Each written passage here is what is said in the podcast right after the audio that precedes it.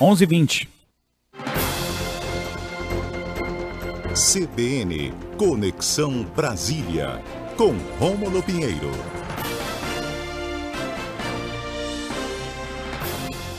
Chegou a hora da Conexão Brasília com Rômulo Pinheiro, nossa coluna aqui nas quartas-feiras no Boletim de Notícias. Rômulo, bom dia para você, boa quarta-feira para você também.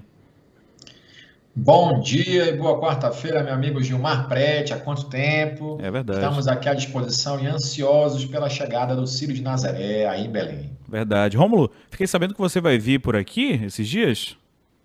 Estou chegando aí na sexta-feira e vou fazer visita aí no estúdio, com certeza. Passar esse Ciro aí, há muito tempo eu não passo, há muitos anos, né? Sim. Mais de 15 anos que eu não vou aí ao Ciro. Agora irei. Olha aí, soltaram até aplausos aí, né? Marcelo Douglas na Operação de Áudio, na, na, ansiedade aqui. Você vai participar então, né, da nossa programação aqui pela manhã, provavelmente.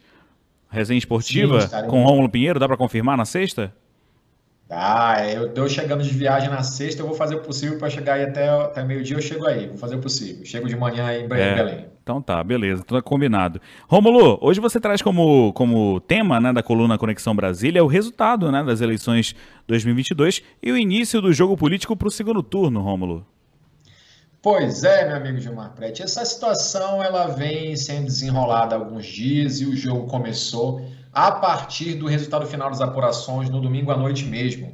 Então, nós tivemos esses últimos dias aí, as últimas horas, já nessa corrida eleitoral, já nessa movimentação dos candidatos, buscando esse apoio para o segundo turno ao final do mês. Os principais candidatos demonstrando aí uma certa habilidade em angariar é, apoios para esse suporte. O detalhe, meu caro Gilmar, é saber se isso vai ser suficiente para o objetivo tanto de um quanto de outro. Então você vê que as estratégias foram um pouco diferentes.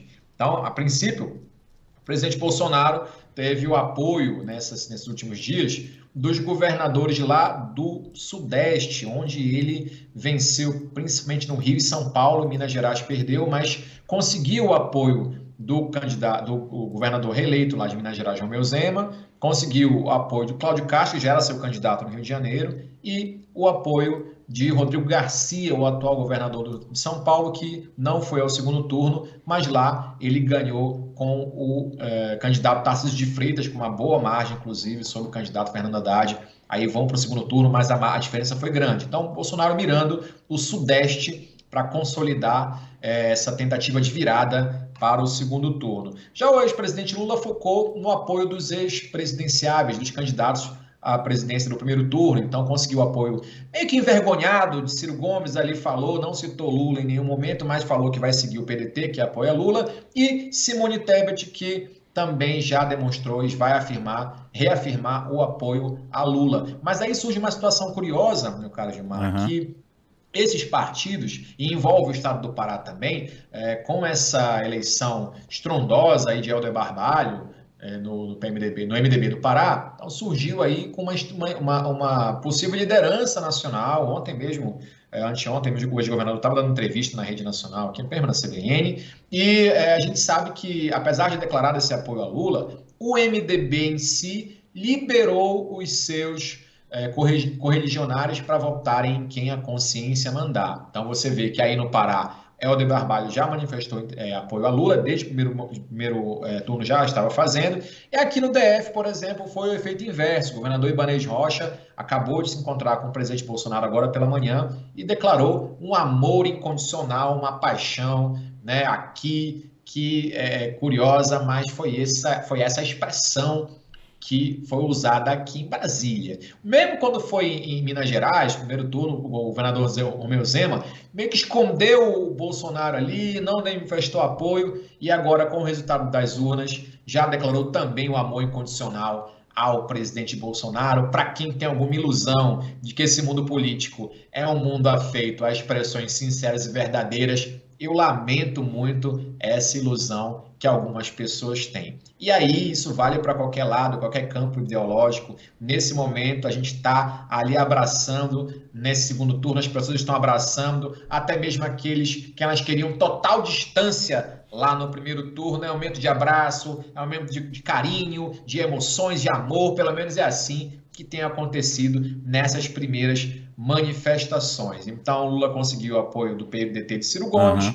O MDB é uma federação, a gente comenta que é um partido muito grande, cada região tem a sua preferência, cada região ali é um contexto diferenciado. No Nordeste, o apoio do MDB é muito forte, o MDB tem as, a maior número de prefeituras no país é do MDB, então um apoio muito forte no Nordeste. Ali pelo sul é a regra já é diferente, aqui no DF é diferente também. Então, resta saber se isso vai ser suficiente para converter em votos, porque esse apoio declarado, pelo menos de Simone Tebet, ou de Ciro, ou do governador Cláudio Castro, se isso vai converter numa política de transferência de votos, a gente sabe que isso não é automático, ainda mais para situações em políticos que não têm tanta identificação com esse apoio popular forte, como o governador Romeu Zema lá em Minas Gerais, como a própria Simone Tebet, que está iniciando agora essa carreira em nível presidencial. Então, resta saber se esse apoio incondicional, seja dos partidos ou dos candidatos, vai refletir na transferência de votos. Isso é muito importante também analisar a questão da abstinência, da, da abstinência, da abstenção, desculpa,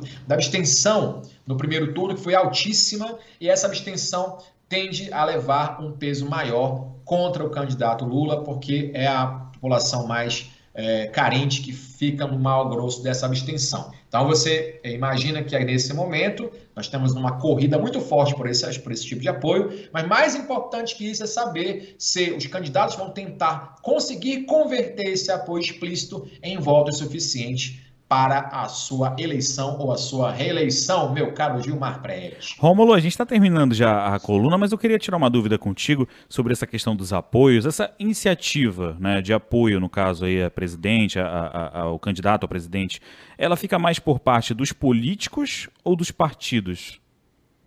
Gilmar, ela é em ambos os casos. Então, há partidos como Solidariedade, Cidadania, aliás, Norberto Freire, é, e o, PD, o, próprio PDT, liber, é, foi consenso partidário. Uhum. Mas, eventualmente, um ou outro candidato se manifesta em favor de candidato A ou B quando o partido libera a votação. Por exemplo, PSDB e MDB liberaram seus candidatos, seus filiados a escolherem lado. Então, nesses casos, geralmente os políticos se manifestam um lado ou outro. Em outros casos, quando o partido fecha consenso, o político que declara apoio contrário ao que o partido fechou pode até ser expulso do partido, que é o caso Nossa. de Ciro Gomes, que não tem a menor intenção de, de, de fortalecer Lula ou Bolsonaro, mas em razão do fechamento do PDT foi forçado a prestar apoio ao candidato Lula. Entendi, perfeito então. Rômulo Pinheiro na Conexão Brasília, um grande abraço, meu amigo, e esperamos você hein, na próxima sexta-feira aqui em Belém, aqui na Rádio CBN Amazônia Belém, tá certo, Rômulo? Forte abraço a todos, já já tô chegando aí. Até mais. Um abraço, bom dia para você, Rômulo Pinheiro. São 11 horas e 28 minutos. Vamos para mais um intervalo aqui no Boletim de Notícias. Voltamos já já depois das notícias do repórter CBN.